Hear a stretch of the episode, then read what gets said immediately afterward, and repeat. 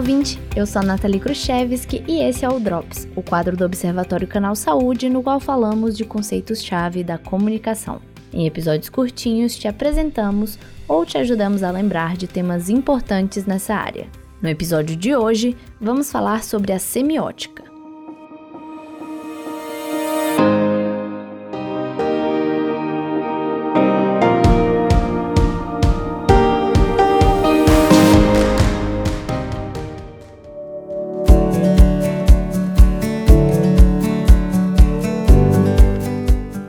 Semiótica não é bem uma teoria da comunicação, mas é um conceito muito importante nessa área, e é por isso que a gente vai falar sobre ela hoje. O termo surge originalmente na filosofia, e os primeiros debates sobre o tema são bem antigos. Em meados do século XVII, o termo semiótica foi utilizado na medicina para falar do estudo dos signos da doença. Mas em 1690, o filósofo John Locke, que também era um estudioso da medicina, ressignificou o termo em seu livro Um Ensaio Concernente ao Entendimento Humano, ele divide a ciência em três partes: a natureza das coisas, a ação do homem e o meio pelo qual se obtém e se comunica o conhecimento. O terceiro é justamente o que ele chama de semiótica, ou a ciência geral dos signos, que consiste nos sinais utilizados para compreender as coisas e para transmitir o conhecimento, sendo que as palavras seriam o mais comum dos signos mas foi só no início do século XX que a semiótica foi realmente sistematizada. Os grandes responsáveis por isso foram o suíço Ferdinand de Saussure e o americano Charles Sanders Peirce. Os estudos dos dois aconteceram meio que em paralelo, e enquanto Peirce definia a semiótica, o Saussure preferiu o termo semiologia.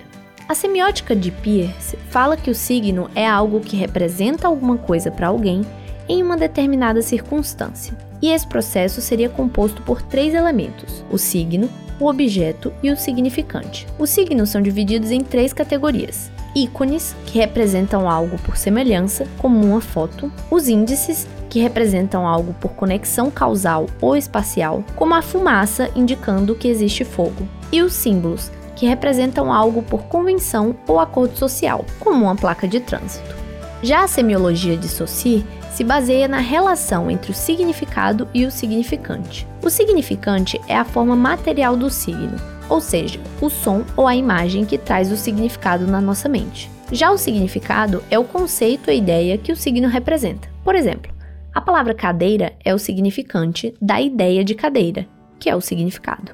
Saussure também defende que a língua é um sistema de signos que funciona como um código compartilhado por uma comunidade de falantes. E ele destaca que existe uma arbitrariedade do signo linguístico, ou seja, que não existe uma relação natural entre o significante e o significado, mas sim que essa relação é estabelecida por uma convenção entre aqueles que falam uma língua. Essas duas esquematizações da semiótica são as bases desse campo de estudo, mas de lá para cá ela já foi tão estudada e reinterpretada que hoje possui inúmeras vertentes teóricas e aplicações em diferentes campos.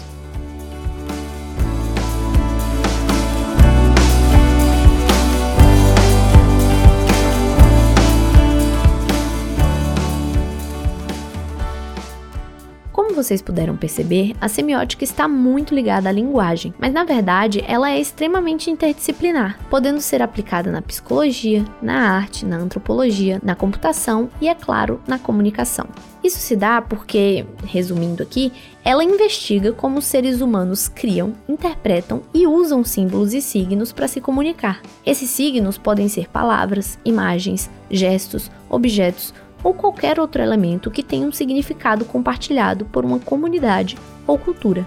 Na comunicação em particular, ela é muito importante porque nós não estudamos apenas a mídia, nós buscamos entender como acontece a comunicação entre as pessoas em seus múltiplos formatos, seja em um bate-papo entre vizinhos ou na televisão. Essa interação, seja entre duas pessoas ou entre milhões, é mediada pela linguagem e, consequentemente, por signos, e é por isso que é tão estudada pela semiótica.